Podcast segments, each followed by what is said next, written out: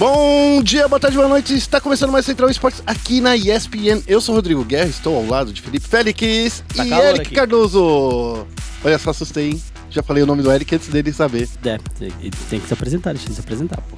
Pô, Fala pessoal, é, sou o Ericão, da, da Ilha da Macacada, o atual head coach do time. E será um prazer estar aqui com o IR e com o Félix. olha só essa voz sexy, ela vai ajudar a gente a falar sobre as novidades da semana. Após a suspensão, Licrit deixa o cenário competitivo de League of Legends. É, o Safadão foi. Aí gente vai falar também do criador do PUBG, que criticou a galera aí que tá copiando o gênero que ele disse que ele criou e pediu mais proteção à propriedade intelectual no mercado de games. E a Blizzard reformula a temporada competitiva de Hearthstone para 2018. E beleza, é isso, né?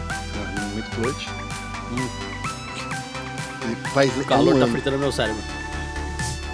E no momento clutch a gente vai falar da Luminosity, que sem vencer nenhum jogo foi eliminada na etapa de grupos da ECS. Ainda no momento clutch a gente fala do BNT que não consegue visto e o Peacemaker vai jogar pela Tailu lá no próximo Major. BNT, é tipo aquele, aquela empresa de telefonia americana, né? Isso, isso. Beleza. E finalmente no Foco Nexus, e é um dos motivos do que o Eric está aqui, a gente vai falar da Superliga. Nesse fim de semana, se você perdeu, a NTZ foi. atro- atropelou, né? Na verdade. Não, é, exatamente. Eu ia falar que a NTZ foi o. O caminhão que passa na Não, frente. não tem como descrever. Uhum. A NTZ venceu 3 a 0 garantiu é, a vaga pra final da Superliga.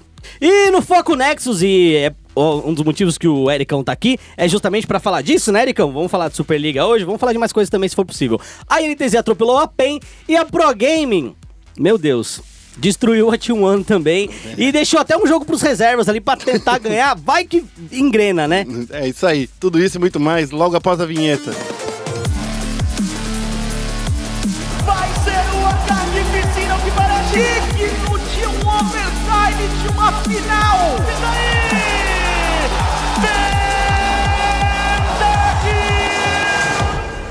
Começando com um giro de notícias.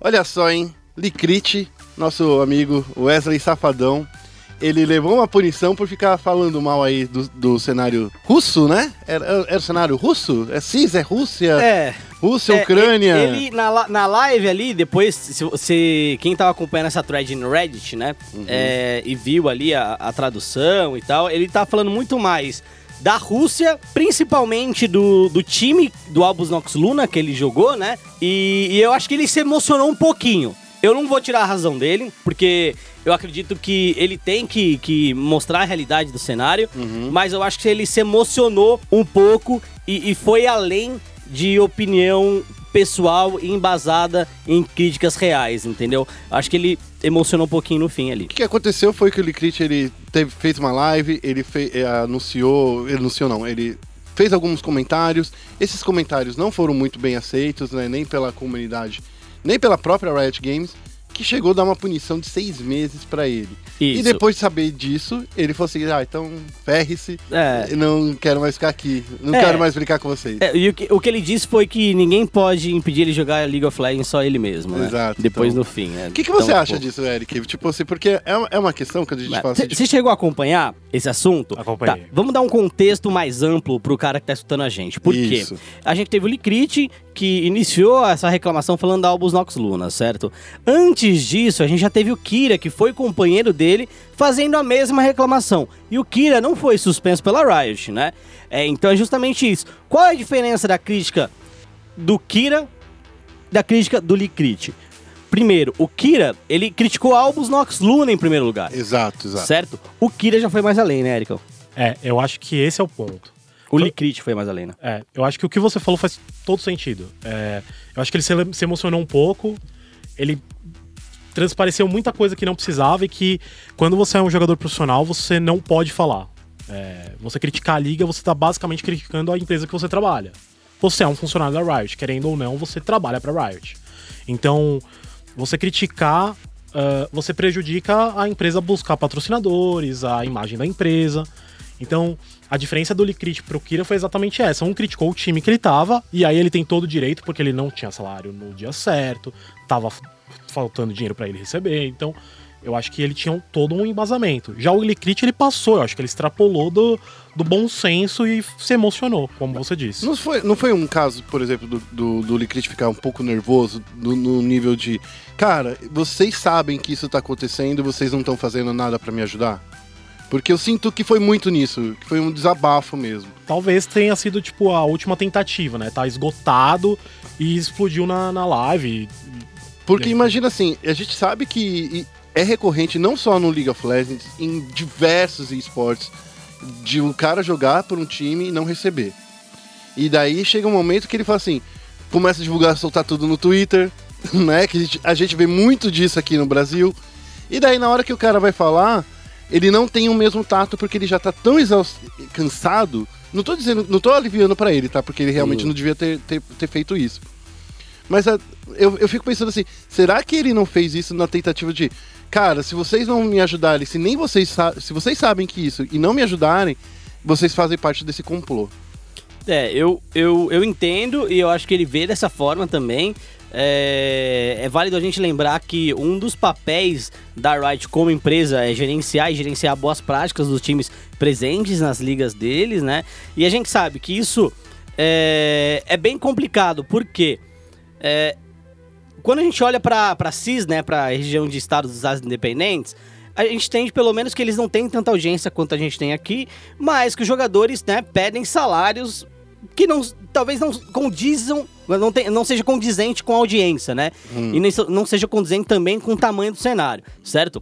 E aí a Albus Nox acabou pagando para eles um valor superior às boas práticas ali, né, que se deve ter, e aí eles ficaram endividados. E aí tem esse problema lá, eles não pagam, a Riot, que deveria ser a empresa que gerencia isso, aparentemente não sabe como gerenciar, não, não tá gerenciando, e é um caso que não acontece só lá. Se a gente tirar do cenário de League of Legends as regiões maiores, vamos colocar só os wildcards, certo? A gente já teve esse tipo de problema no LAS, no LAN, e isso até menos recorrente, né? Mas no Brasil isso é extremamente recorrente. É, a ok? gente vê muito jogador falando no Twitter e a gente vai atrás de conversar e os jogadores não falam, E- não então, falam abertamente. É, mas muito não fala- difícil. não fala abertamente porque tem essa questão, né? Tenho medo. É, ó, é um- não só o medo do time, mas o medo também da própria Riot. E aí, eu acho que a gente tem que fazer o nosso papel aí como uh, comunicador, formador de opinião.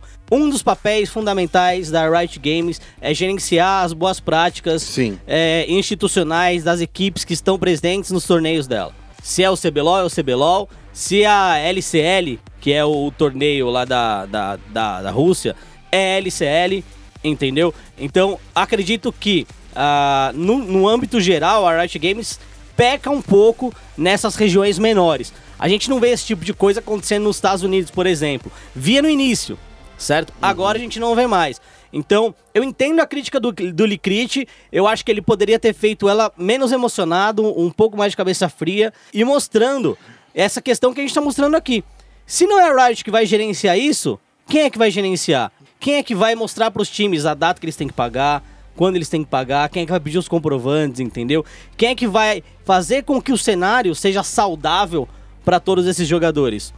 É complicado, cara. Verdade. Bom, é, enquanto isso, o Licrit já anunciou que saiu, mas vai continuar no cenário, seja com streamer, seja de alguma forma, mas como jogador profissional, ele, ele falou que não joga mais, pelo menos até agora. Pode ser coach, analista. É, coach então- não pode, né? Coach não pode. Não pode- ele ele não não, pode- pode... Até o dia 18 de junho de 2018, É. ele não pode mais fazer nada oficialmente da, de Mas eu acho que essa parada de se aposentar também foi algo emocionado da parte dele. Foi. Mas Eu ele é um acho- cara emocionado. É, Ele então, é eu emocionado, acho que a hora é. que esfriar a cabeça, a poeira baixar, ele deve reconsiderar isso e voltar pro segundo split. É, eu concordo. Ele é emocionadíssimo. Não, não dá pra pegar segundo split, eu acho. Talvez não, né? É. Se é julho, Eu acho que a janela já vai ter fechado. acho que já vai ter A fechado. não ser que alguém contrate E ele. pague uma multa. Não, Não, é. não tem mais a multa, né? Não sei, é só pro Brasil que não tem mais a multa? Então, eu, eu acho que lá acho que lá tem multa. Não sei, Bom, boa pergunta. A gente é. pode olhar nas regras da LCL. É, é importante. Vamos, vamos dar uma olhada nisso. E nessa próxima notícia a gente vai falar sobre o criador de PUBG, que tá dizendo que o jogo tá sendo copiado demais, ele queria ser mais protegido porque estão copiando ele demais e ele quer ser protegido. o Brandon Green, né? Que inclusive a gente teve é, o prazer de entrevistar na BGS desse Sim. ano. Cara, super gente fina, morou aqui em, em Minas Gerais, no Brasil, morou em Varginha. E vamos lá, falando um pouco do histórico dele. Por quê? Eu vi muita gente comentando de uma maneira meio burra online, né? exato, exato. É, a galera falando, ah, mas ele que copiou H1Z1 e a arma. Pô, o cara Inventou a Gaza estava no tipo, desenvolvimento do H1Z1, ele estava no desenvolvimento do mod de arma. Então, assim, é diferente. A galera fala, ah, mas olha o Dota, a Riot copiou o Dota, e nananã. Eu acho que é um caso diferente. O cara estava... Rise, mesmo- o Rise que era do Dota, não era? Era o Rise ou Trindamir? Nenhum dos dois. Quem, Quem era? era? Era o Ice Frog Ah, e tá. mais alguns colaboradores. E, se eu não me engano, o Ice Frog foi um tempo pra Riot e saiu, mas os outros colaboradores ficaram lá. Então, assim... É... O Medler era dessa época também. Que, Ah, que ele veio aí junto. Muita coisa pra mim, é. Mas no caso, o que acontece? Ele pede proteção é, e tal.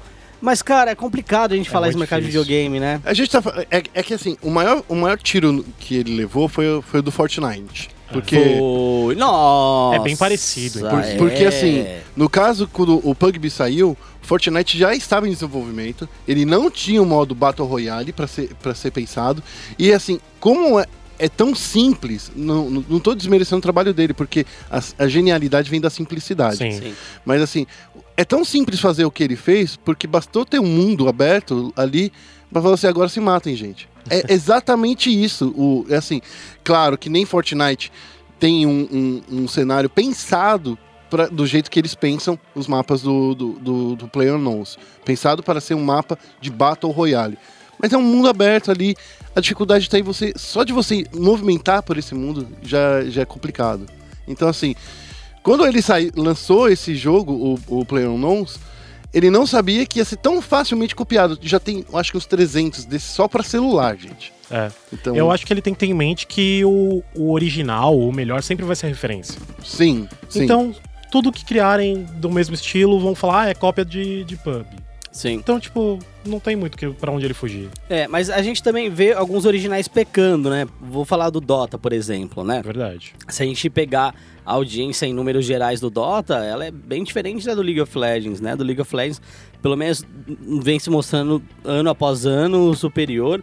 Por mais que eu ainda ache. a onda de crescimento parou, a Ah, curva do Não, crescimento. eu acho que a questão de contas Smurfs inflam demais os números de League of Legends, porque a gente nunca tem número de jogadores, a gente tem número de contas. E aí tem contas ativas. Aí vamos supor, é, eu tenho. Eu, eu, Felipe Félix, eu tenho minha conta principal, eu tenho mais uma outra conta. Hum. Certo? A minha outra conta, na verdade, eu uso só pra brincar de aran. É, mas tem muita gente que tem duas, três, quatro contas, é, uma no diamante, duas no platina, uma no challenger, duas no mestre. E não só aqui no Brasil, ao redor do mundo. Então vamos supor que Cara- de um milhão, de um milhão que joguem num, num país, 200 mil pessoas tenham duas contas. Então já tem 200 mil a mais Hum. no número de jogadores, certo? Então assim, é, eu acho que os números de conta Smurf inflam demais o número de jogadores do League of Legends, mas mesmo assim eu acho que o League of Legends tem mais visibilidade que o Dota.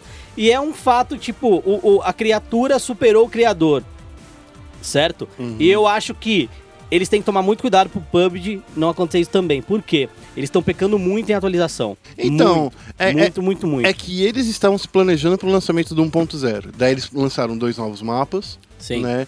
Eles lançaram um mapa desértico, lançaram as variações Isso. climáticas É também. Miramar, que é um mapa do deserto, tem essas variações climáticas também. no, no mapa original, Original. né? E, e eles estavam também com muitos bugs, né? Então, assim, Sim. tanto é quem jogou PUBG no começo e joga agora, parece que é outro jogo. O Fortnite, ele vem de, um- de uma expertise da Epic Games. A gente tem que falar que a Sim. Epic é a criadora de Unreal, é a criadora de, de Gears of War. Então, assim, é um estúdio gigantesco que já estava fazendo Fortnite, pra fa- mas era outro fim. Fortnite era um jogo de construção, era um Minecraft diferente, né? Literalmente pegaram as regras do PUBG e, e criaram um mapa desse. É nisso que o Brandon tá meio pistola, saca? Ele tá pistolão porque, cara, eu tô fazendo aqui um negócio do zero e vocês que nem tava nem pensando nisso existir, bastou esperar o nosso sucesso pra vocês virem e copiarem a gente na cara dura. É, mas o- a, a questão. É do- que vai existir. É, a questão do, do sucesso do Fortnite, na verdade, é, além de- do desenvolvimento. E ele é de tal, graça, né? Esse modo Tem Battle Royale. justamente isso. É, é de graça. Então, por exemplo, se, se você fala, ó, você prefere pagar é, 40 no PUBG ou 40 no Fortnite? Como jogador de Battle Royale, eu vou preferir pagar 40 no PUBG. Mas eu posso não pagar nada E jogar um Battle Royale e no jogar Fortnite. Fortnite. E tem entendeu? um outro ponto que o PUBG ele é pesado pra rodar em, computa- em alguns computadores. Sim, o, o For- meu, o meu não roda. E o Fortnite roda em qualquer. Exatamente. Eu acho que roda até nessa, nessa tampinha aí de água que o Félix tá bebendo. Então, assim, ele pega um público muito grande que não consegue jogar pub, que gostaria de jogar pub, mas não consegue por causa de computador e de preço. Sim, e a mesma coisa do LoL também, É né? a mesma coisa do LoL com Dota. Sim. É, o Dota é muito mais pesado que o LoL. Por mais que os dois sejam gratuitos pra serem Sim. jogados, é muito difícil quando você tem que ter. Você exige uma máquina muito mais pesada, né? Então é muito. muito Isso acontece triste. no FPS também. O CS é mais pesado que os outros. e é normal. Exige mais do seu processador do que da sua placa. E quando exige mais do processador, nossa, É, velho. porque não dá pra você comprar um i7 todo mundo. Você consegue comprar um i5, que sendo brasileiro, Sim. um, um Core i5 você compra. Ou você compra um AMD. É, é, esqueci o nome, que eu, eu tenho Pentium, desculpa. Eu também. É, então. Mas enfim, a questão é, quando você consegue. Você consegue comprar o, o ponta de linha pra jogar igual os pros, né? Os pros eles jogam até 720p, no- tudo no mínimo. A questão é, é, eles querem a, a precisão na bala. Eles não querem nem jogar com jogo bonito. Eu também não gosto de jogar jogo bonito, não. Ninguém tem que jogar jogo Joga bonito. bonito. É isso aí, tem que jogar jogo bom. Vamos, vamos para a próxima notícia para finalizar esse giro de notícias, que é a Blizzard está anunciando uma reformulação completa na sua temporada competitiva de Hearthstone. Esse anúncio foi já rolou nessa última sexta-feira. O que a Blizzard pretende fazer dessa forma é trazer mais o Hearthstone pro, pro modus operandi dos jogadores comuns, né? Essa é a terceira mudança de regras de campeonatos. E assim, eu acho que eles, por mais que eles sempre tenham pensado em fazer campeonatos de card game com Hearthstone, na minha opinião, o que levou a eles fazerem tantas mudanças é que eles nunca encontraram o jeito certo de misturar a forma que você faz, lança o- as novas cartas e os campeonatos. Eu, eu concordo plenamente. É, eu vou dar um exemplo do, do Magic, Uhum, certo? certo. Que eu tive alguns amigos que jogaram competitivamente Magic, eu joguei é, T2 por um tempo e tal. O Magic tem muita atualização, né? Tem muito pacote e tal. No total, se não me engano, são dois grandes no ano, dois Uhum. pacotes grandes no ano e cada pacote grande é subdividido em três. Então você tem um tema, você tem três subdivisões e você tem a edição, que é a edição básica que é lançada no meio do ano. Então, cara, só aí brincando, já são sete coleções que você vai ter, né? Sete mudanças de cartas que você vai ter. Só que Magic, o cara que joga Magic, ele é bitoladão. Entendeu? No Magic. Ele gosta do Magic pra caramba. E ele não é o público, o average, tá ligado? Não é o cara que vai ligar o celular e vai jogar ele no celular e tal. Então, eles estavam utilizando um modelo do Magic, Uhum. que é super hardcore, super hardcore, pra um jogo que na maioria das vezes é casual. Exato, exato. E isso é muito complicado. Então, eles aproximando mais do público final essa questão de pontuação, de torneio, eu acho que eles colocam Hearthstone num ponto em que qualquer um pode ser pro player de Hearthstone. Tá mais claro como você chega a ser pro player, né? Isso. E É, são três, são três, é, isso que o Félix falou, né? Que são três é, níveis, né, de jogadores, né? Ma, ma- é, mestre, não, não. Nível 1, que é 150 pontos que você consegue em partidas ranqueadas. Mestre em nível 2, que é 175 pontos. E mestre nível 3, que são 200 pontos. Então, esses níveis, eles vão literalmente fazer uma subdivisão na categoria mestre, né? E daí você consegue saber quem é realmente um bom jogador e que vai jogar num cenário competitivo. Isso, eu acho que precisava disso, por mais que eu ainda não concorde com como eles lançam as cartas. a- Esse é o meu maior, é minha maior questionamento da, da Blizzard. é, como eles lançam, a questão de preço também, eu acho que isso é meio complicado. O pro player em si, ele vai gastar dinheiro pra jogar. Sim. certo, mas Isso é pra ser- subentendido. É, mas mesmo pra ser pro player é caro, É. não é barato. É, então, assim, eu vejo que é um jogo, em relação ao desenvolvimento, muito bom, muito divertido de jogar. É um jogo bem redondinho, é um jogo bem legal. Se você quer jogar toda a season e você só joga esse jogo, você vai conseguir as cartas é, desencantando outras. Não tem tanto problema assim. Mas se você é um jogador casual você não consegue acompanhar o ritmo. E então, se você joga duas, três vezes por semana só, você basicamente tá ferrado. É. Porque você não vai conseguir acompanhar o ritmo das atualizações. E aí você vai ficar relegado a eventos, atualizações temáticas e Jogar arena, que é o que eu jogo, Isso. que porque arena você monta seu deck na hora, então assim, é o que eu jogo hoje de Hearthstone é isso, eu não consigo mais acompanhar o cenário competitivo, então tal. Mas ó, mas é um jogo muito bom. É um não, jogo é- muito eu, bom. eu sei, é que ele exige demais de mim. E eu Sim. já tenho muito jogo que exige de mim. Já tem Destiny, É. já tem LoL, já tem Counter-Strike, já teve. Acabou de passar o Assassin's Creed da Uhum. minha vida. Então, é um, jo- é um- além de ser um jogo bom, também tem a questão do formato. Eles trouxeram uma novidade pro, pro, pro Hearthstone, né? Que é aquele jogo 5 contra 5, né? É um jogo, é um jogo individual, mas é dois times de 5 se enfrentando. E isso foi bem legal. E é um formato que foi até utilizado no Rift Rivals também. Sim. Certo? Eles trouxeram isso pro World Cup, e aí era tipo assim, jogadores da- do Brasil enfrentando cinco jogadores da Suécia. E aí você escolhia o matchup ali. E aí eles a, a Riot deu, parece que deu uma olhada também, trouxe esse formato também pro Rift Sim, sim, Rivals. sim. Então, assim, é Hearthstone, a Blizzard sempre quer trazer um fôlego novo. Eu acho que isso é um esforço legal. Mas tem que pensar no modelo que fique. Mas são 4 ou 5 anos já que o jogo já tá aí, né? Então, assim, é um jogo que já tá estabelecido. Eu gosto muito da, da- dessa alternativa da Blizzard pra falar que, sim, ó, não estamos olhando só pro Overwatch League. A gente tá olhando pros outros. pro StarCraft também vai- passar por mudança, vai ser anunciado semana que vem. Nessa semana, quer dizer. Então vamos ficar de olho aí, gente. Esse foi o nosso giro de notícias. Vamos falar um pouquinho de CS? Vamos pro momento clutch? Okay, team, follow my command. E no momento clutch a gente vai falar agora sobre a derrota da Luminosity que perdeu a ECS ainda na fase de grupos sem disputar, sem ganhar nenhuma partida. É. Triste, hein? Olha, é, mas assim, vamos lá. Perdeu, realmente, não, não, não, não, não deu muito certo, mas eles tiveram pela frente que Fnatic, que é uma equipe de respeito, né? A gente sabe disso. Sim. E a Mouse Esports também, que é uma equipe alemã que vira e mexe tá figurando aí, não só entre os oito, mas pelo menos entre os 16 melhores aí do mundo, certo? Então, é triste, né? Não, não, não ganhar um, um jogo, mas também tiveram dois oponentes aí de respeito, não foram oponentes fáceis de se ter pela frente. É, É. eu vi o, alguém, eu acho que foi o Iel, eu acho. Falou que eles não almejavam nada grande esse ano e que estar lá já foi uma conquista, assim, incrível pra eles. E eu acho que tá certo, porque o time passou por muita mudança. Foi, o Apoca saiu, voltou. Então eu acho que eles chegarem lá, eles e fazerem um bom campeonato, o anterior, a fase online, foi muito importante. Eu acho que pra 2018 esse time vai dar o que falar. É, o Yel, só pra vocês lembrarem, é o, é o primo do, do Hakim. Sim. Então, assim, é, ele tá lá no Luminosity. A família é boa, né? Essa família Genética, Clinton, né? né? Uma família que sabe clicar bem e tal.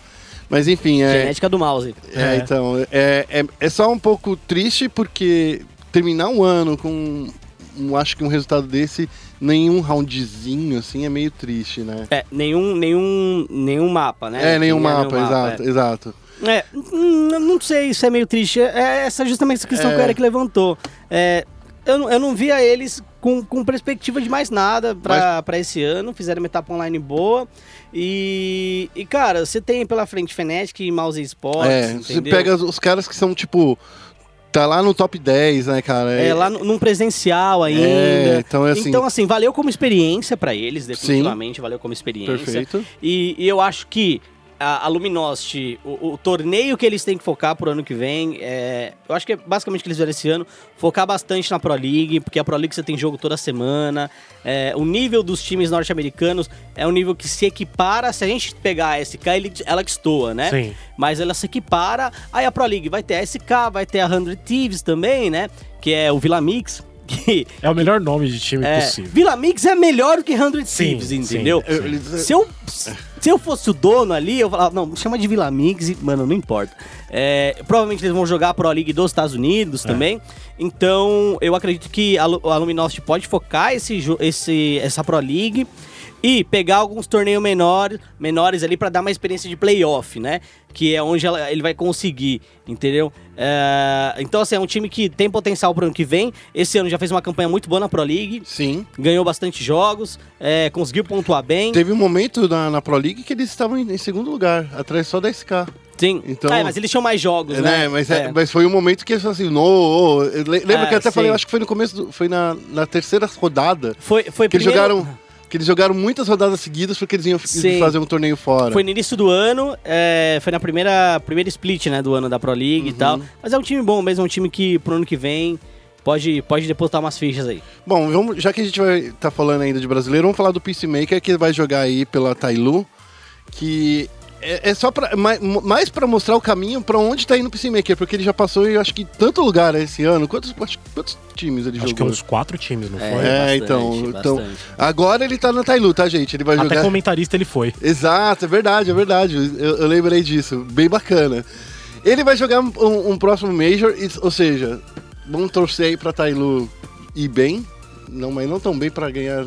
É, não, não É. vai tão bem assim, é impossível, É, né? Mas ele, ele tava de, te- de coach aí da Tailu, infelizmente o BNTET não vai conseguir é, jogar devido ao visto, né? A gente sabe da dificuldade que tá sendo pro, pros atletas de esportes conseguirem visto pros Estados Unidos. Inclusive, eu até questiono de novo por que os torneios internacionais estão sendo feitos lá.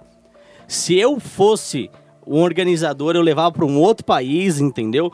É, não, não levava mais para os Estados Unidos, porque é muito difícil mesmo. Não é a primeira vez que isso acontece. Inúmeros times já tiveram problemas No começo com desse isso. ano a gente teve o problema, logo no Major, que foram 16 jogadores que não conseguiram visto. É muita coisa. É, né? muita então coisa. assim, isso foi no começo do ano.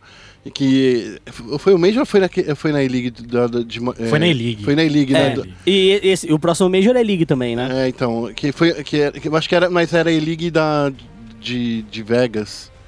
Que era o Era. Major também. Eu sempre Eu acho que não foi Major. Não era Não, Major. acho a que E-League não. não. era Major, né? Mas, assim, é de Vegas. Era um campeonato gigante. É, né? Um campeonato exato. enorme. Naquele campeonato, você perder 16 jogadores era muita coisa, porque assim, se tava perdendo ti- eh, jogadores europeus, inclusive, que tudo bem, não eram da parte da União Europeia, e por isso não tinha visto para os Estados Unidos. Uhum. Mas, cara, você perder jogadores europeus, você perdeu os jogadores brasileiros. Ah, eu acho que foi onde o problema da Immortals começou a se mostrar lá fora, já com Do problema de visto. KNG, sim. Sim. Então, assim, caras, campeonato dos Estados Unidos, vocês têm que ser um pouquinho mais espertos aí, amigos. É, é tenso. tenso Eu, tenso, se eu tenso. fosse jogador profissional, já deixaria meus, meus passaportes, visto, tudo certinho. Então, cara- Pra não ter esse tipo de dor de cabeça. É isso que eu falo sempre. O problema para jogador, principalmente esses jogadores novinhos, é que eles vão tirar um visto de turista e aí eles começam a trabalhar e sabe, num time. E aí, cara, você não pode ir trabalhar com time com, com visto de, de turista, cara. Exatamente. Então, assim, daí você queima a você mesmo e queima também o cenário. Porque, assim, fica ma- cada vez mais difícil de tirar o visto. Tá difícil. O Félix foi, foi viajar agora, né? Foi pra Disney? Fui pra Disney. fui pra Disney, pra Nova York e pra Boston, inclusive. Mas o meu caso foi diferente. O meu caso foi, eu fui a passeio, eu fui turistar e o meu visto é de trabalho. Ah, entendi. O meu visto nos Estados Unidos é de trabalho. Aí eu fui a passeio. Aí na hora que eu cheguei nos Estados Unidos, o cara perguntou: o que, que você vai fazer? Eu, tirar férias, mas seu visto é de trabalho. Aí eu falei, opa! Eu não sabia que eu não podia tirar férias Não com sabia, visto. pra mim, visto de trampo era. tanto. Ele, não, pô, que isso? Eu falei, não, mas é aí. Ele, não, passa, vai, vai. Pelo olha o cara deixou Nossa, passar. cara. É, deixou eu passar. Mas o meu visto americano, ele vai até 2020 e é um visto de trabalho. É. Então eu posso trabalhar lá sem problema nenhum, né? o É, que já no seu caso é diferente, né? No meu caso, no meu, caso, meu visto vai até 2029. É 2029 não, é do- 2016, é 2026. Cara, é muito, muito desesperador quando você fala assim, falta tipo nove anos, você vai esquecer disso. Como Sim. vai ser lá? Eu tenho essa sorte de ter tirado visto no ano passado, mas quem não teve, Mas você não pode trabalhar lá. não posso, não Eu posso. posso. Eu não posso chegar, sei lá, entrar numa game, game house e- É. e, sei lá. É, o chato é que esse visto de trabalho você tem que renovar a cada dois anos, mais ou menos. Isso. É, eu tive uma carta de recomendação é, da própria ESPN, então o meu ele foi de quatro anos na época, Exatamente. então foi mais de boa. Bom, esse foi o nosso espaço pro Counter-Strike. Vocês perceberam que foi um espaço bem curtinho, mas aqui não aconteceu muita coisa mesmo não, tá, gente? É. Vamos falar um pouquinho de LoL, vamos falar agora do, do- da zona de conforto Eric. Vamos pro, focar no Nexus. Bem-vindo a Summer's Rift. Começando aqui, vamos focar o Nexus. Eu acho que o principal assunto dessa, dessa semana é Superliga e a gente não pode falar nada diferente do que aconteceu, desses resultados que aconteceu aí nesse final de semana. Partidas one-sided, não tão one-sided, mas partidas bem controladas, principalmente eu acho que da Pro Game e da INTZ. Da INTZ é muito mais controlada ainda. E eu queria conversar com vocês dessa, dessa passagem da Superliga, né? Porque já chegou ao fim, um mês de campeonato, um mês e pouco. Queria ver, pensar, já que a gente vai falar da final, vamos pensar um pouco desse campeonato inteiro. É, acho que antes da gente entrar em detalhes de jogo e tal, acho que vale a pena a gente é, falar da Superliga como um todo, já que a gente chega nessa reta final, dia 23, é, é a grande final da Superliga. Desse né? sábado. Esse sábado. É, eu acho que os dois times que melhor aproveitaram a Superliga chegaram na final, certo? Certo. Esse é o meu ponto de vista. É, Pro Gaming e, e NTZ, os dois, eles é, foram primeiros do grupo, certo? Então, é, já não, é, não é- já não é uma surpresa eles terem chegado em primeiro, mas assim, é, é importante mostrar que os dois times aproveitaram muito bem a Superliga, eles não fizeram alterações na line, é, não fizeram alterações né? bruscas no caso, né? No caso da NTZ, a gente viu a mudança, mas antes tinha Micão e Jox, então é uma bot lane absurda. É, mas de resto, os times aproveitaram muito bem e eu acho que isso pode refletir no CBLOL. Acho que o aproveitamento da Superliga desses dois times pode refletir no CBLOL, por quê? Eles já entenderam mais ou menos como eles querem jogar nesse, nesse, nessa nova temporada de League of Legends, entendeu? Com essa árvore de runa toda diferente e tal. Então acho que ponto positivo pros dois. Mas, no geral, aproveitou a Superliga quem quis aproveitar e não aproveitou quem não quis aproveitar. Entendeu? Você pega o Dudu e o Zeva, por exemplo, o Pepo, o Lunassi. Cara, é, eles ganharam uma puta de uma visibilidade. é, aumentaram muito a base de fãs deles, entendeu? Principalmente o Zeva. Então, foi um torneio que quem quis aproveitar o torneio pôde aproveitar. Quem não quis, não aproveitou, entendeu? Caso esse da Cade, por exemplo, é, não aproveitou o torneio, não conseguiu aproveitar. Não tô dizendo que eles não quisessem, tá? Mas é, eles tiveram que fechar a line depois do torneio começar. Ficaram com uma line que era a line que eles não iam jogar. Teve All-Stars pra eles também, com revolta indo. É, outros times também não conseguiram aproveitar como deveria ter sido aproveitado. A própria Team One não aproveitou como ela deveria aproveitar. Teve um evento no meio do torneio, né? Aí colocaram o seu Dois joga- eventos. dois eventos, né? Colocaram seus jogadores também da IDM pra participar. É, então, assim, no geral, quem quis jogou, entendeu? Hum. E os que quiseram, no fim das contas, chegaram lá. Eu acho que foi um bom campeonato, na minha opinião. Por exemplo, para o Takeshi. Ele não tinha jogado ainda de top. Foi um campeonato que caiu como uma luva para ele, para ele saber o que queria enfrentar no, no CBLOL. Acho que só falta agora enfrentar o Lep, né, do- do- dos principais times. Porque o Lep tá Sim. na, na red. E, cara, sendo bem honesto, eu acho que uma- no início da Superliga, o que ela causou um problema para todo mundo foi aquel- aqueles problemas de transmissão no início Sim. que daí a galera começou a ficar, sei lá, Pistola. pistola. Eu, lembro que no, no, no primeiro dia tinha 25 mil pessoas simultâneas esperando por 5 horas, Sim. sabe? Olhando uma tela de logo. Então, pelo, pro público, naquele momento, tava sendo, era a primeira impressão. É. Entanto é que depois disso, a, a live nunca mais bateu 5 mil pessoas. Nunca mais. Eles tinham todo o potencial. Eu acho que quem não aproveitou a Superliga foi a própria BCDE. É, perdeu bastante credibilidade ali logo É, de cara, né? Exato. Perdeu o hype, né?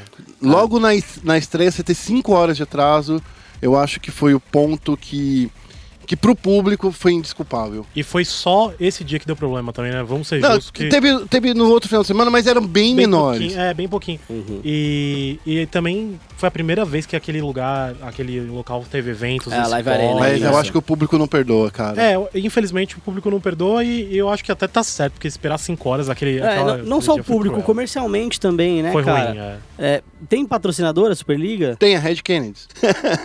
É, justo, justo. Tem, a Red Mas o Kennedy. patrocinador também, né? Tem o Então, a gente sabia que. Tem patrocinador, tem que todos os times lá, entendeu? Lembra aquele papo que antes da primeira rodada tava rolando o naming rights aí do, do, do coisa e, e tudo ia depender de como fosse a primeira semana. Eu acho que foi um inferno pro cara do comercial.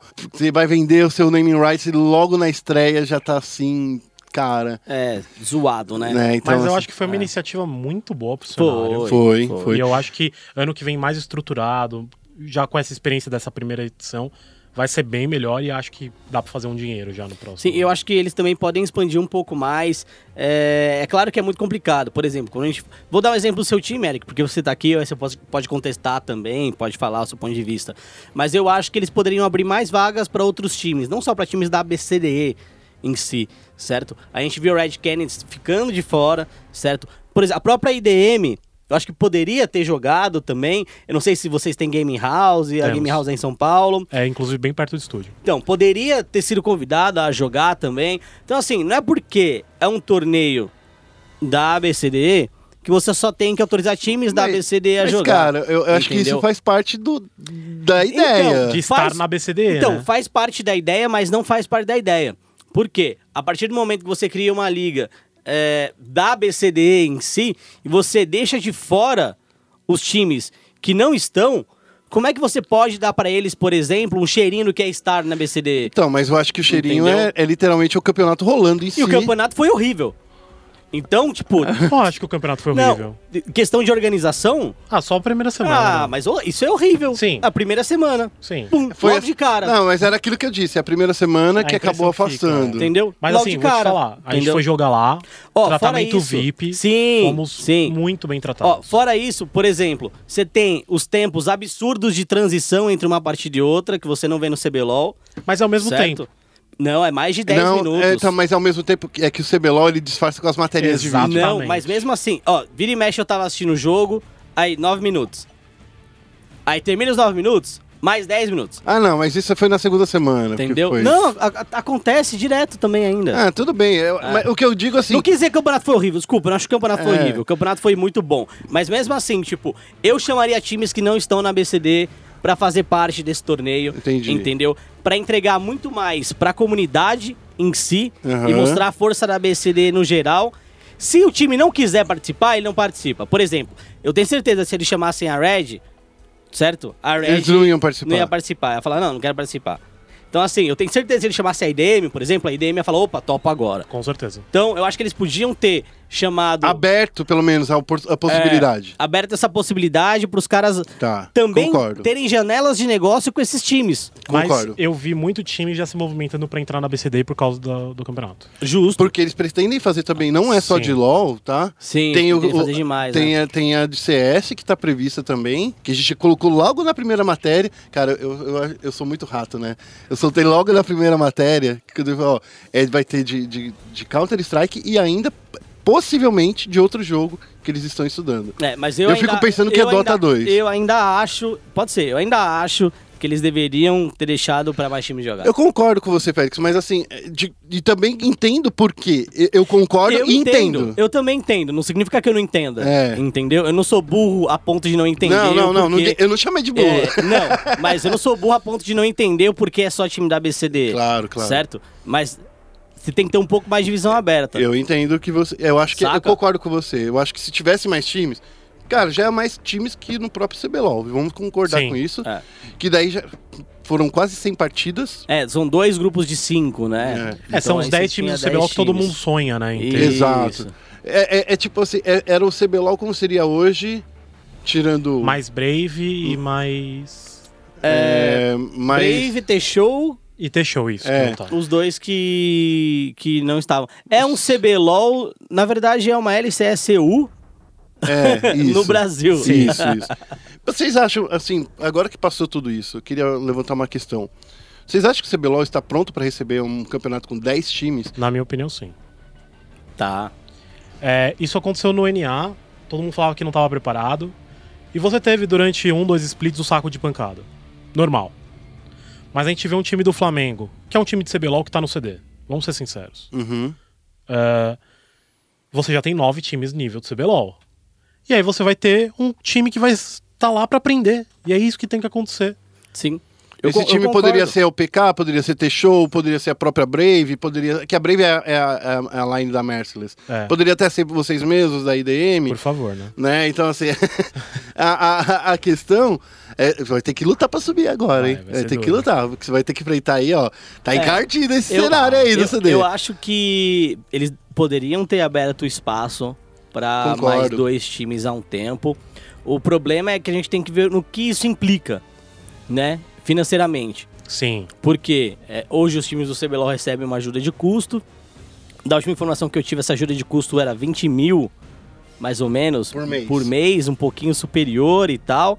É, mas vamos chutar que seja 20, 25, vai Certo. com piso de 20, teto de 30. Então a Hum. gente fica com 25. Então se colocar mais duas equipes ali por mês, né?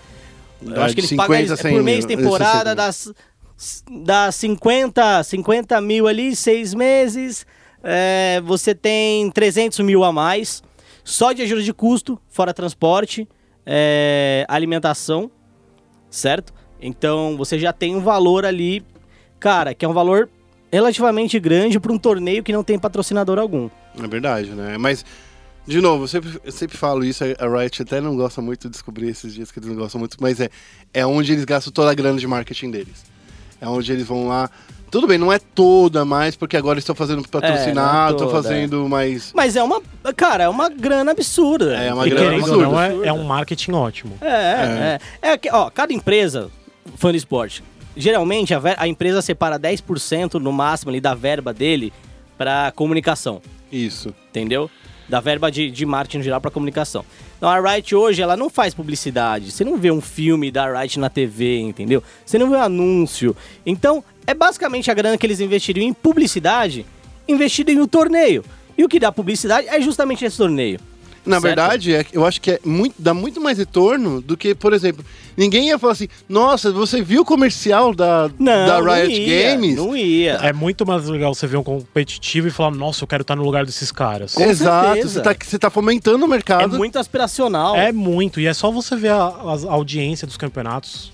É, Tem então. muita gente. O marketing atinge muita gente. É. Sim, é, e assim, se eles fizerem, como, eles, como já fazem nos Estados Unidos, que é vender essa transmissão, é patrocínio de transmissão para Coca-Cola, por exemplo, que é lá nos Estados Unidos ou na Europa, eu não sei qual dos Nos dois. Estados Unidos. É, foi Eles- Estados Unidos e Coreia do Sul. É, e na, na, na, na Europa, Na é, Europa é Visa. é a Visa. Então, assim, cara, olha esses grandes players que estão olhando para esse público. Marcas endêmicas desse jeito, marcas grandes desse jeito, que falam para todo mundo, querendo também falar com, com o fã de League of Legends. Sim. Se chegar isso no Brasil, eu acho que vai poder dar um boost, talvez nisso, sabe? Tipo, ó, a gente consegue ter mais um, mais dois times, e daí a gente consegue ter um campeonato redondinho, com 10 times, dois. Eu não sei, eu não gosto muito da divisão de grupos.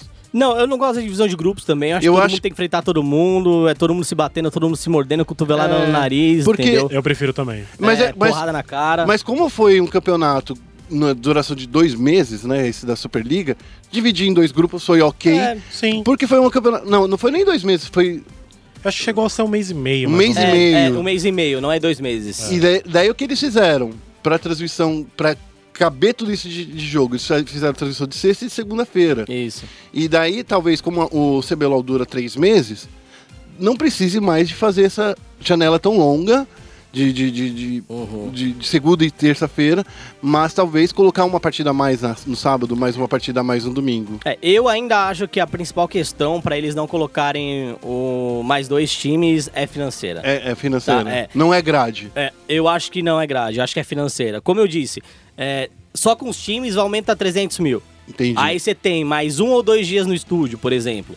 Entendeu? Uhum. Aí você tem pagamento dos casters, pagamento Funcionário. de funcionário. Então, assim, pra colocar mais dois times e aumentar o calendário do CBLOL, o valor. Eu boto aí, vai. Uns Meio quatro- milhão. Hum, Pode ser, eu ia dar uns 400 mil chutando baixo. É, mas vamos chutar meio milhão. E aí, meio milhão, eles já devem gastar um milhão por, por ano com esportes agora, certo? Aí você bota mais meio milhão por ano, aí tem um milhão e meio. Aí vamos supor que isso seja 10% do faturamento Brasil, certo? Então, a Riot Games Brasil fatura 15 milhões por ano? Hum, entendi. Será?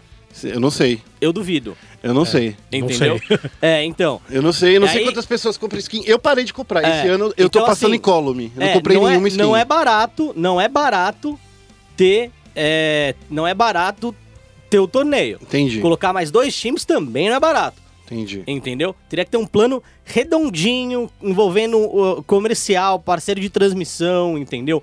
Ainda mais os prêmios, tem prêmio também. Fora grana, pô, vamos fazer uma- final no Allianz, vamos fazer uma final no Maracanãzinho, entendeu? Vai mais grana com isso ainda. Então, assim, brincando, eles gastam um milhão por ano. Com mais dois times, nossa. Tá. A gente já falou então desse ponto É, de ter. Vamos falar do jogo agora, ter- desculpa. não, já, bom, já falamos desse ponto de ter sido um bom campeonato. Poderia ter sido melhor, mas que né, a gente viu que foi um bom campeonato. É, Dez times.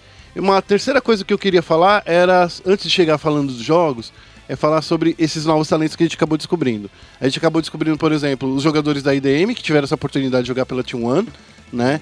A gente descobriu o Zeva, o Lunassi É, já gente estava já ali. conhecia, é, não, né? não, não, mas é que o grande público descobriu. Ah, É, sim. Grande público também não, né, né? É o público da Superliga. é o público do- da IDM, da Ilha da Macacada e o, É, e o público do LoL. Do CBLOL. É, porque a gente também, fala o do grande CBLOL, público, do parece, memes. sei lá, minha mãe conheceu o Zeva, tá ligado? Minha mãe não faz que- ideia que Mas, é o cara, se ela, se ela ouvisse a risada dele. então, é- ela, ela ia, ia- ia ser. Mas assim, eu queria que a gente pesasse também um pouquinho sobre esse lance. Foi, foi bom também para trazer novos talentos, pra gente falar assim: a gente não tem só Toboco, Chaep, Tichinha, Melão, o GSTV. Foi bom pra isso também, pra dar uma respirada dessas vozes, O que, que você acha, Ericão? Acho que foi legal, é, mas principalmente jogadores. né? Porque a gente viu muito jogador novo, né? o time também. da Pro Gaming B, basicamente inteiro novo. Uhum. E eles fizeram uma partida boa Jogaço. contra, contra a Team One, jogaço. cara. Um time, Perderam falando nos detalhes mesmo, sim, né? nos- e um time que nunca tinha pisado em stage, a maioria. Acho que só o Boca ali era mais experiente. Uhum. E assim, são jogadores muito bons, a gente vem treinando com eles já também. ah, eu sabia já desse time já faz um tempo. É um timaço, assim, tem alguns nomes que eu gos- gosto muito. É, tentei contratar um ou outro. Olha só, hein? Olha o Poach Mas enrolando você aqui, falou ó. Antes- com a organização Não, mas primeiro, né? Antes deles assinarem. antes Ah, deles beleza. assinarem. Ah, beleza. então tá bom. É, eu, eu acho que foi importante pros jogadores, e aí o Garra já mencionou o Takeshi, por exemplo. É, eu acho que foi válido pro, pro Takeshi. Não é uma revelação, mas, pô, entrou na posição. É mudar de. tá agora. Já colocar o- o- em prática aquilo que vem Ele treinando. estreou. Ele Sim, estreou. ele estreou. Então isso foi importante. Cara, foi importante pros jogadores da Operation Kino. No- que, olha, Também. sério, eu falo, É, eu falei O que eu não, crescimento foi absurdo. eu, eu não esperava que a OPK crescer tanto em relação. assim, que- Porque tirar partidas da, da, da T1, foi da T1? Foi da T1, tirar partidas, sabe, importantes e, e assim, eles cresceram, não foram para essas semifinais, claro, é que você vai comparar com todos os outros times de CBLOL e tal, eles ainda têm muito que crescer, a escada, a- o caminho é muito longo ainda para eles, mas eu acho assim, no CD o Eric vai ter trabalho com esses caras aí. Vai. Foi, foi importante também, não pro time titular da CNB, né? Mas pro time reserva. Pro time titular foi do- importante. Ah, eu acho que. Eu- Mais ó, sujou. Conversamos sobre isso já, né, É, Eric? Falei eu o acho que mais sujou, mais é, negativou a imagem dos caras do que positivou. Porque a torcida foi muito cruel. Sim, mas o que eu, que eu e o Guerra conversamos fora do ar, se não fosse esse campeonato, talvez essa CNB não visse alguns erros que ela vai consertar agora. Então, como organização, acho que foi importante. Pros jogadores que estavam jogando, por Sim, exemplo, Ok. Eles queimaram um é, pouco. eu acho que, por exemplo, pô, o Hakim deve ter ficado super chateado. Sim. Entendeu? PBO, a mesma coisa. Inclusive, Então- ele tá recebendo um hate que eu acho que tá exagerado. Nossa, e o PBO no caso, é, né? Lembra, Ridículo, lembra do ridículo. hate do, do que, rol- que rolava com o Zirigdon? Que, tipo assim, eu, eu- lembra que eu falei diversas vezes? Sim. O, o suporte, é, é- é, às vezes, é o cara que mais se ferra, porque ele tem que ir lá colocar a ward. E ele tem que dar cara. Sim. Ele tem que estar da cara, e vai lá. Então, assim, ainda não acho que o Zirigdon é o melhor su- suporte do Brasil, mas eu acho que muito daquele hate que rolou nesse- nessa época dele na Cade era no mesmo nível desse do É o PBO. famoso bode expiatório. É, né? alguém Sempre errado. Tem que ter o... O errado ali era a CNB inteira. Sim. Era a CNB inteira, que precisava melhorar muitos dos seus fundamentos. Eu acho. É o, o, o Galfone. É o Galfone ainda tá lá? Gafo- Não, não é Galfone o nome dele, esqueci. É, o nick dele é Gafone. É. Ele ainda tá lá? A gente não sabe. Eu não sei, eu acho que, eu acho que não. Não, acho que não. É, eu fiquei, assim, vou, fiquei sabendo que vai chegar um técnico estrangeiro lá, Sim. então eu acho que... Eu não posso ficar. Você não pode ficar falando essas informações. Semana passada já levei bronca porque eu sabia de certas coisas que eu Mas falei eu não que- sei quem que é, não sei quando, é, tô sabendo por baixo. Muita gente é estrangeira, né? É, É. estranho, pode ser um extraterrestre. Ah, pode, inclusive. pode ser eu que sou estrangeiro do LOL. Pode ser. e então assim, acho que foi bom pra alguns jogadores, pra algumas equipes, mas no geral, pros jogadores que já estavam jogando o CBLOL e que a galera hateia, só ajudou a hatear mais eles. Eu acho que Verdade. isso é muito Acho triste. que o Zirig conseguiu tirar um pouco. O Zirig conseguiu tirar muito, na verdade, né? É. Ele foi o que melhor aproveitou em relação a, a fã ali, porque ele tá num time que. Desculpa, mas ele tá num time que joga em time, né? Eu, tô- eu só tenho É. muito medo do Zirig é, agora no CBLOL, porque eu gosto muito dele, o Pedro Vilarinho, gosto demais dele, mas ele é instável. É uma pessoa que às vezes estava jogando muito bem e às vezes tá jogando muito mal e deixa os comentários negativos afetarem ele. Eu, eu acho que melhora o próximo split. Eu acho que a NTZ tem um staff boa pra segurar isso e Tem, ajudar ele tem a... o psicólogo, O, o, Cláudio é que incrível, nossa, maravilhoso. meu, que pessoa. Ah, como profissional ótimo e como pessoa maravilhoso, assim. É, então ele. acho que ele, ele, ele consegue segurar. Ele fez isso com a Yel, por exemplo. Exatamente. É, já- o Aiel então- entrou na mesma situação do. Do Zirig. Do Zirig. O Turtle na mesma situação do Zirig. É, então. Então, ah, e que- a NTZ tem esse lance de construir o- o- eh, de novo os jogadores, né? É. Tirando a primeira formação dela, porque essa primeira formação Eu acho da que a NTZ. primeira formação também. O Também. Revolta, quando foi pra NTZ, nossa. Nossa, se animaram, né, cara? é, ele era o cara que errava todos os smiles. E eram, e eram jogadores que ninguém queria, que ninguém dava Sim. nada. Assim, eu já conhecia o Yang, já conhecia o Micão, já tinha trabalhado com o Joko. Mas assim, você falava com os times Tier 1, ninguém queria esses caras, não. E a NTZ foi lá, comprou o projeto. É, teve o Joko no primeiro momento como jungler, depois Sim. trouxe o Revolta. Então, assim, é um time que tem essa característica de recuperar jogador e de criar jogadores. É, primeiro, que é mais barato, claro, É. muito mais. porque você não pega jogadores estrelas. Mas eles pagaram absurdos. caro pelo Absolute, não? Ah, não, tinha acabado o contrato É, dele, né? É, que- o contrato acabou, daí ele. É verdade. Eu acho que foi a, eu acho que inclusive foi uma das primeiras contratações da, da NTZ que tinha já um nome consolidado. O Absolute? É, então, mas- mas... foi consolidado pela própria NTZ, porque jogou na Gênesis. Sim, Então já era cria da casa ali. sim, basicamente criando né? a casa. Mas Então, É, ele- é, esse retorno do Absolute é, foi uma coisa que pra mim me pegou de surpresa, sim. porque é muito difícil você criar um AD Carry aqui no Brasil. Eu acho que tem. A gente, por mais que tenha muitos rastades aí da vida, né, que fica xingando aí na, na coisa, que fica. falando- Cara, sério, ele tá virando meme no, no- no- no- na, na grande mídia.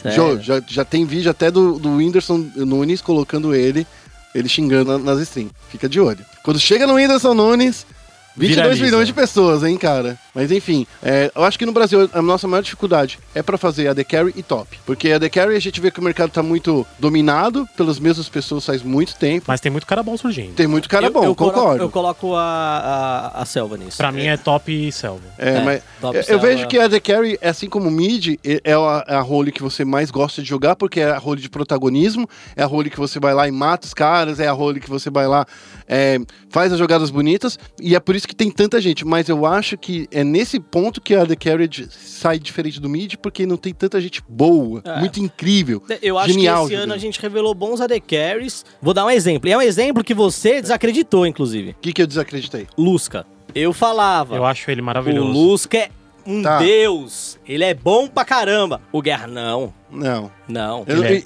Não. ele é muito bom. Ele é muito bom, Lusca. concordo. Então, ó. eu, eu tenho que, eu tenho que engolir. Lusca. Eu tenho que engolir, eu tenho que Lusca. engolir, ó, The Lusca. Lusca, vai lá. Titã. Ah, o Titã. Da Kabum. O, o Titã é, é outro nível, assim, é um fenômeno. Esse menino é muito bom. Ele, ele é bom. Quando eu vi ele na Kabum, colocaram uma fogueira absurda. Colocaram ele no mid, né, absurda. Contra E ele a jogou gente. bem, carregou uma partida, inclusive.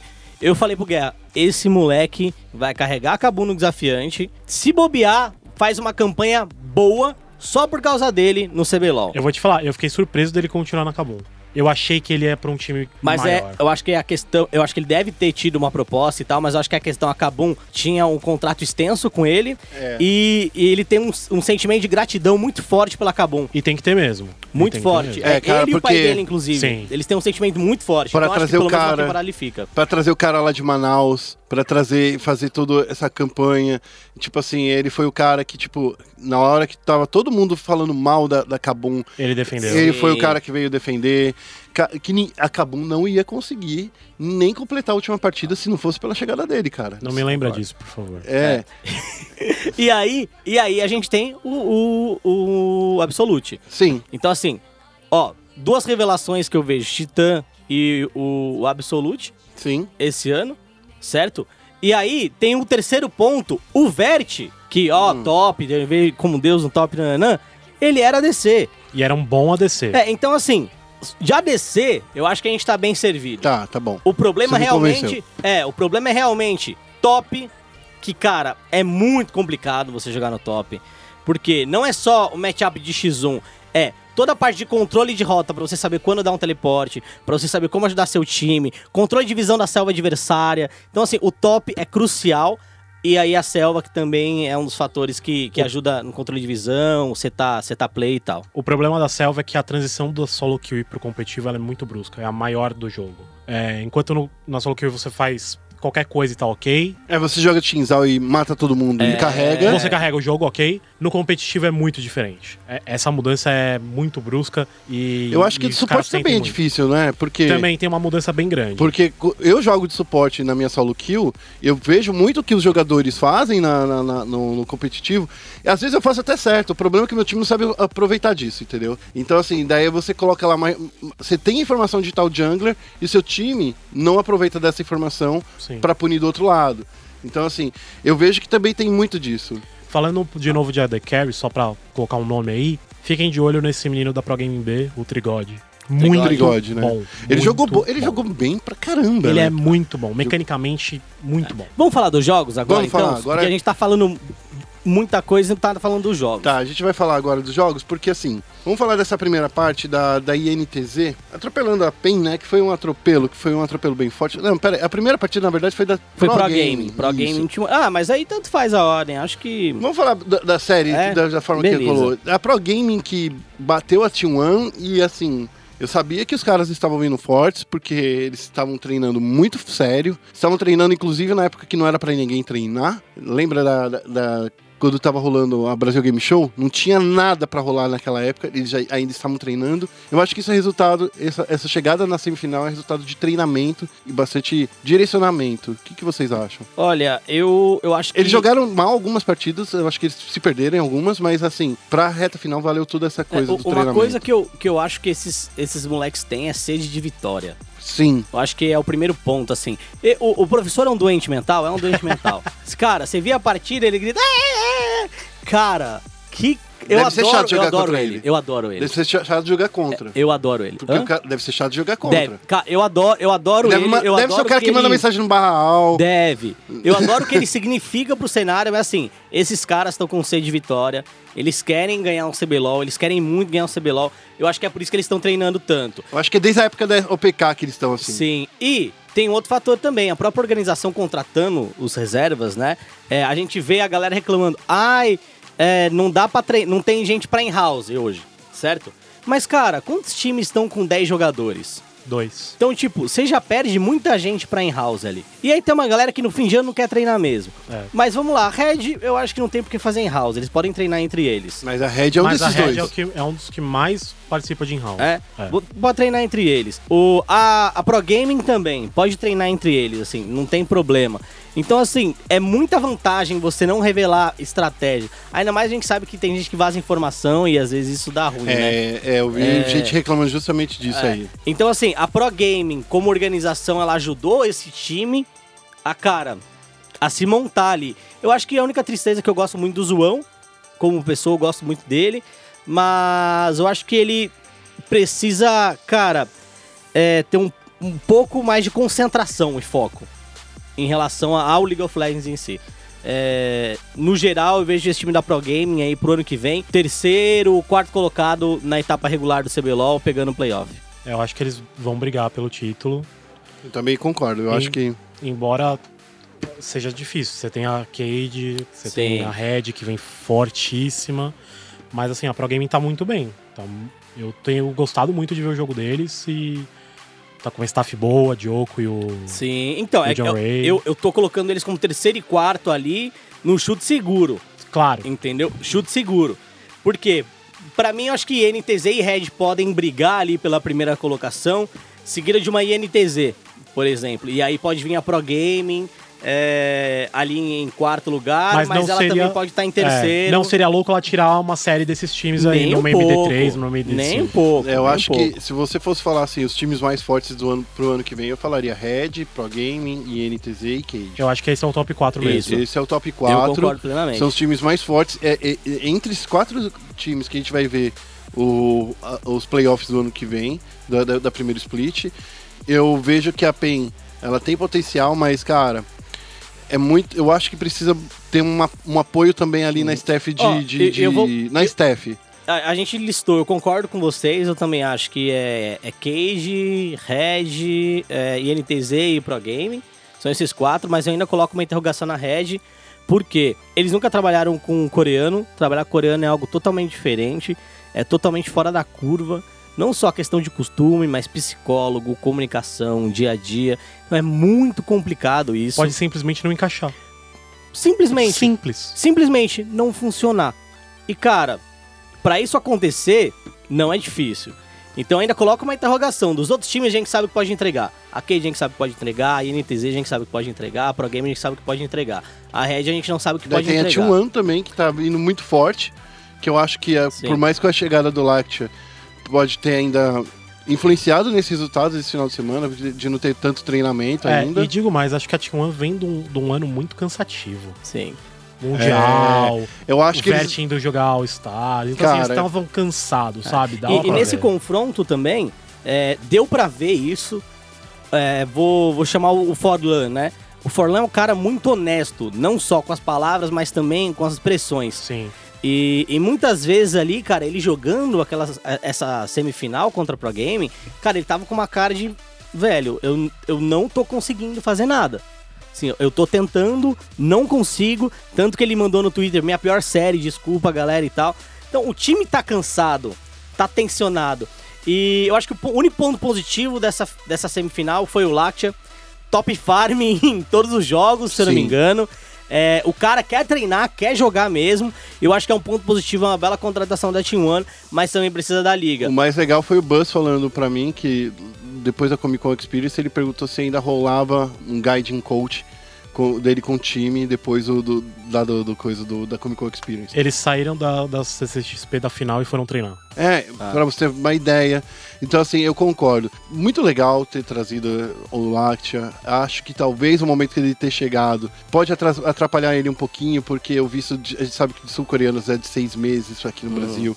Então, assim, é muito pouco tempo que ele vai poder ficar. É, pro primeiro split dá certo, Dá, né? dá aí- certinho. isso. Mas aí tem que, eles têm que correr muito at- é, atrás direto com esse lance do visto é, permanente dele, pra não acontecer como quase aconteceu com o Jude, que ele Sim. quase teve que voltar. Então, Sim. assim, é, corre atrás, T1, corre atrás que, a gente- que se esse cara veio pra ficar, então Sim. faz direito o trabalho. E, e falando assim, eu, eu, eu não assisti. Ó, esse jogo Pro Game em Team One eu assisti concentrado. Então eu assisti focado no jogo, só aquilo. PEN e, e NTZ eu tava trabalhando, num, tava gravando uma matéria. E lá na. Ah, tá. É. Então, eu posso falar mais desse pro- da Pro Gaming. E, cara, do meu ponto de vista, eles são muito inteligentes a partir do momento que eles entendem que eles têm que basear o jogo deles no Lusca e no Goku. É, aquele pick de Malzahar, eu Sim. jogo de Malzahar, eu gosto muito de Malzahar. É, e a partir do level 6, você poder suprimir alguém, entendeu? E fazer um 2v0, por exemplo, cara, é, é uma vantagem absurda. Então você coloca muita pressão, porque ele puxa muito a rota, ele abre espaço na, na rota do meio. é, e aí, se você comunicar muito bem, você consegue anular uma ultimate do, de um jogador adversário, justamente suprimindo ele. É, então eu acho que o Goku é muito bom com esse personagem. A gente vai ver ele- esse personagem, se não tiver nenhum nerf absurdo nele, ou nenhuma mudança muito drástica, a gente vai ver o Goku jogando de Malzahara, que eu acho excepcional. Eu acho que o ele não tá quebrado. Não, não tá. Eu tá acho num que- momento bom, ó. Eu É. acho que é, é um dos poucos personagens que a gente pode falar assim: olha, ele já foi muito mais apelão. Eu não Sim. sei se é esse É, sentimento na- que ele já foi muito mais apelão, que ele podia jogar em qualquer role, até a de AD Carry. do Malzahar suporte, ele é insuportável. É, tinha ele. Aquilo era insuportável. Dá pra fazer suporte ainda agora, mas não é tão insuportável assim. É, Mas tinha ele caçador, tinha ele top, tinha, Tinha. ele AD tudo. Ele Carry. jungle, inclusive, era muito bom. Era. é, limpava muito rápido, Sim, né? muito rápido. Ele fazia dragão sozinho no nível 3, cara. Sem tomar dano, quase. Eu acho que o Goku com o Malzahar é um pique que a galera tem que ficar de olho. E o Lusca, né? Acho que dispensa comentário aí. É, quanto mais Big Mac ele come, mais ele joga. eu fico brincando que o Gretchen, ele tá aí, piripiri, pulando É. na galera. O Luscão é, é fantástico. E, e o bot, assim, Luscão e professor é muito bom quando o professor não, não dá umas viajadas Eu, absurdas. eu gosto da, altera da alternância do professor com o Boca Júnior. Sim, muda eu muito acho, jogo. Eu acho que, tipo assim, quando você vê que tá o Boca Júnior, é o pro Boca Júnior literalmente ficar de mãos dadas com, com o Lusca pra não deixar ele se emocionar, não deixar ele pular muito. volta aqui, Tristana, pula aqui, sabe? E que é o personagem que ele mais gosta. E aí dá liberdade pra, pro Mid, pro Skybart é, brilharem. É, é pra quando segurar a bot lane e falou assim: agora você não vai jogar. Você E acho que outro ponto da Pro Gaming é essa a recuperação do Minerva. É Sim. muito importante. Mas o Minerva, a gente acho que já falou aqui no programa, né? O problema do Minerva é o seguinte: no quando ele tava no CNB, mandaram ele colocar, jogar de Ivern. Cara, isso não é campeão do, do Minerva. Minerva ele queria jogar com o campeão pra bater, né? Tipo, não é pra fugir. Porque o Ivern, quando encontrava alguém na, na, na selva, ele fugia. Esse não é o Minerva. E, e esse, eu, eu já me questionei sobre isso, inclusive, Eric. Tipo, até que ponto o Minerva tava ruim ou até que ponto ele tava sem tesão de jogar. Sim. Porque pra mim era muito mais perder o tesão de jogar LoL por causa de, ah, vou jogar com esse personagem que eu odeio e tal. Então, essa recuperação dele nem foi uma recuperação técnica, Mas de vontade, né? muito mais de vontade. E eu de acho chegar, que- eu quero jogar. E ele joga muito bem quando ele tá com o Joko, é incrível.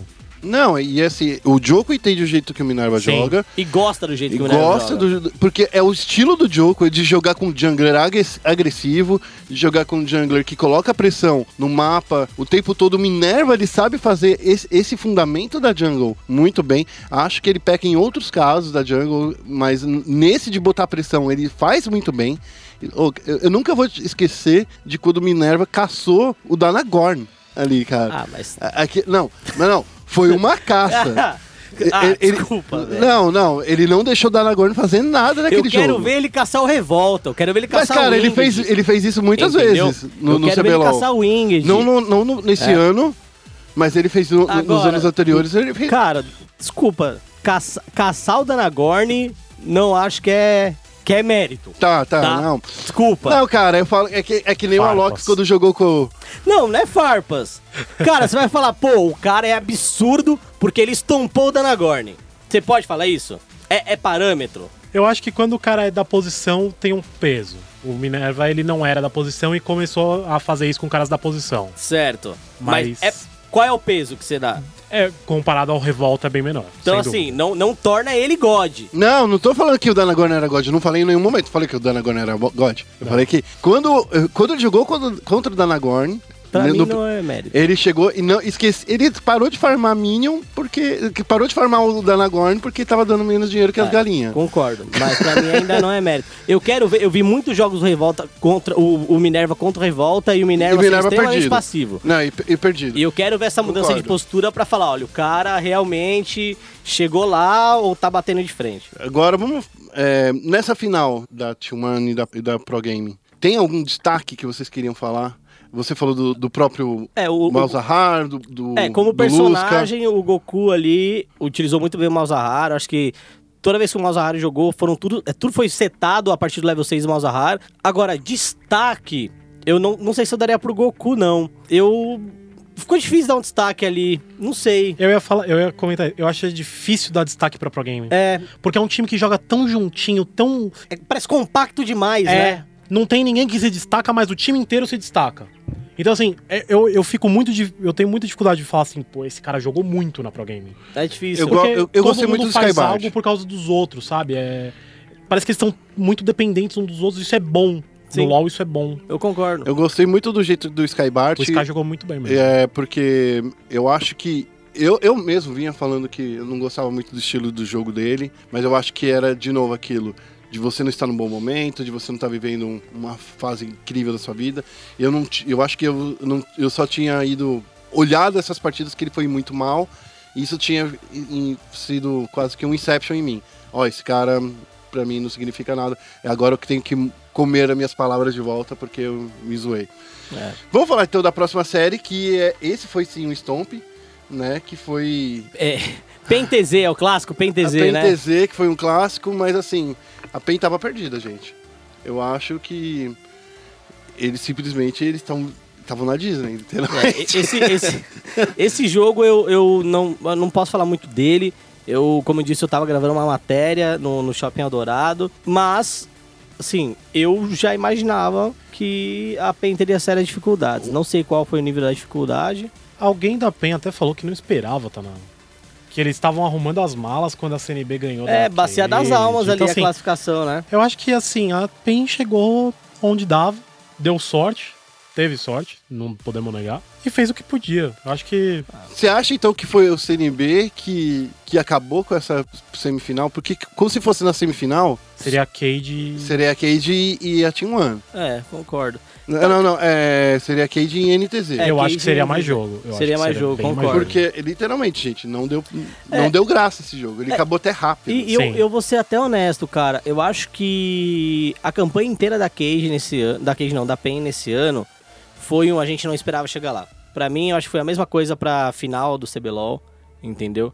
Pra mim, eu acho que foi a mesma coisa na pra, pra semifinal do CBLOL também. Eles talvez não esperassem, a gente também não esperava que eles fossem chegar, porque é um time que foi muito a tranco e barranco. O peso da camisa, né? É, Essas coisas. O, o ano inteiro, assim. Então, assim, pô, chegar na final, vou ser bem franco, ah, eles vencerem a INTZ na semifinal do CBLOL, pra mim, cara. Foi surpreendente. Foi, Foi, muito surpreendente. surpreendente. Aquilo pra mim não existia. E É. assim, foi mérito deles, obviamente, mas se você olhar as partidas, é muito demérito da própria NTZ. O Envy, como esse ano inteiro tiltou nas semifinais, Ah, entendeu? teve tilt Não- até no, no, É. no- no draft. não, não conseguiu.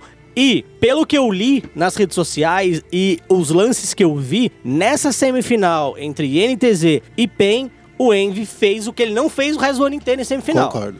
Concordo. Ele jogou muito. Jogou foi, muito. foi isso. É. Então, assim, eu acho que a PEN estendeu muito o, vis- o visto deles e, e a NTZ fazia, chegava no playoff, viajava, e agora foi o contrário, né? Foi o que todo mundo esperava o, o ano inteiro. Sim.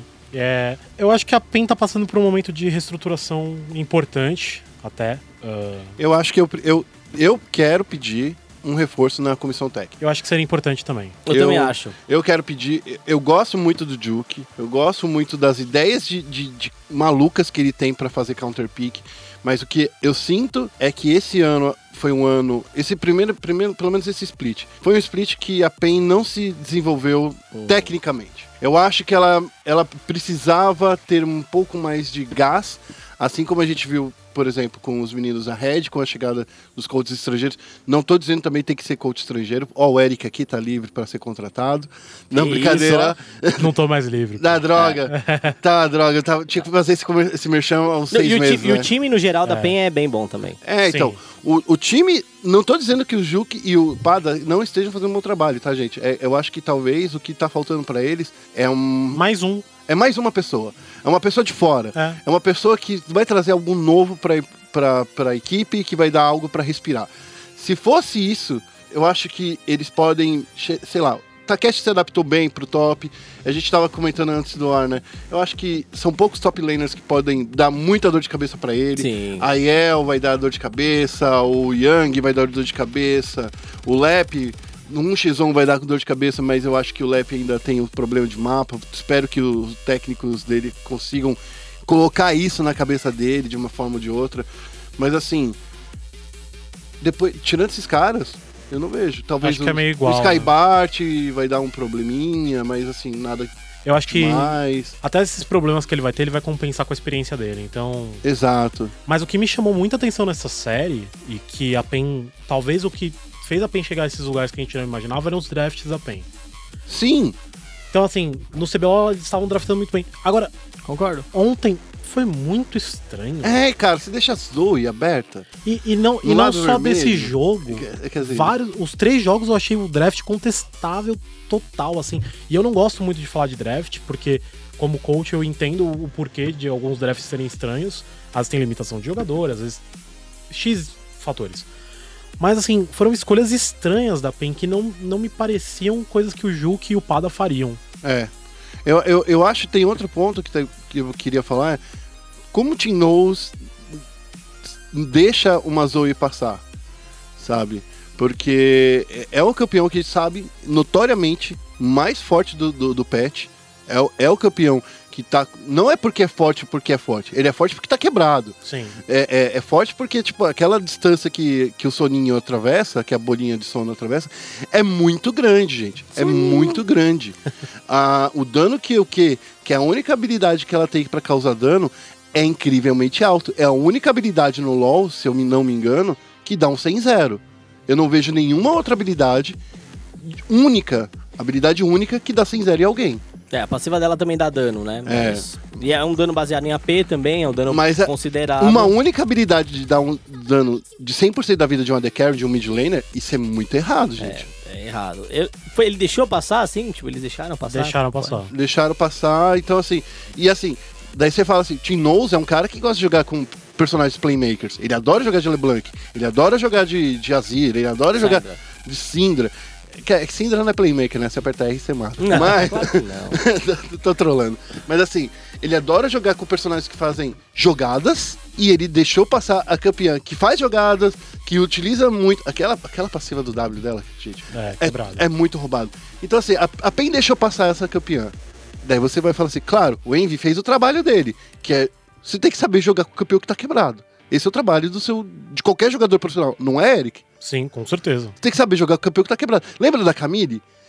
Tipo, Camille no mid, cara. Cam- Camille suporte. Camille. Cara, a Camille tava quebrada, você tinha que saber 50 jogar com de ela. Camille. Você tinha que saber jogar com ela. Agora o Warner é o próximo que vai entrar nessa lista aí. Você vai jogar Warner no mid. ó- É, ó- ele já tomou uns nerfs que já deu uma já balanceada. deu uma segurada, É. né? Mas se continuasse dando desse jeito, a gente vê assim, tipo, Sim. Or no mid, Or no, suporte, Or no dia da carry. O Yasuo no, no começo também. Mano, Yasuo, eu acho que ele só não foi de suporte porque ele não tinha nada pra ser suporte, mas, cara. Então, de novo, Teve Yasuo ADC, teve. atirador. Teve. Matsukaze. Matsukaze. Yasuo atirador. Matsukaze que Não fez. dá um tiro. De novo, a gente tem que lembrar que jogador profissional tem que saber jogar com o campeão quebrado. Essa é, é é a minha opinião. Se você deixa passar um campeão que tá quebrado, você tá fazendo duas coisas erradas. Primeiro, você não pegou o campeão que tá quebrado. E segundo, você deixou pro seu adversário pegar. É, aí é um erro da comissão e do próprio jogador também, né? Porque a gente também não sabe se. Ah, porque às vezes tem aquela, ah, beleza, tá quebrado, mas não gosto. Não combina Joguei- com a nossa comp. Joguei então bane, 10 gente. vezes e, puta, odiei as 10, não quero, não consigo, não quero, ponto. Mas então você e aí tem que banir. Mas- não, não tem o que dizer. Eu achei engraçado que fizeram um meme. é, pegaram um vídeo do Pen Responde e, que a pergunta era: a Zoe vai entrar no competitivo e tal. O Pada fala: não, não vai entrar porque ela vai estar sempre banida. E ele não baniu. É, então. Então, assim, é, parece que a comissão tinha essa, essa ideia de banir a Zoe e algo fez eles não banirem. Eles deram ban em cinco tops. Então, é, é- é que, de novo, uma coisa de, de ban pra mim, eu fico pensando assim: quem é o nosso jogador que tem mais, tem mais dificuldades? Vai ser o Takeshi. Não adianta você proteger ele. Ele vai estar em dificuldade, ele vai estar jogando. Talvez tenham subestimado também o Envy, né? Não, cara, mas você vai jogar. Mas tem essa coisa, eles fizeram esses cinco bans no top pra tentar dar ao, ao Takeshi uma chance de bater de frente com a Yel.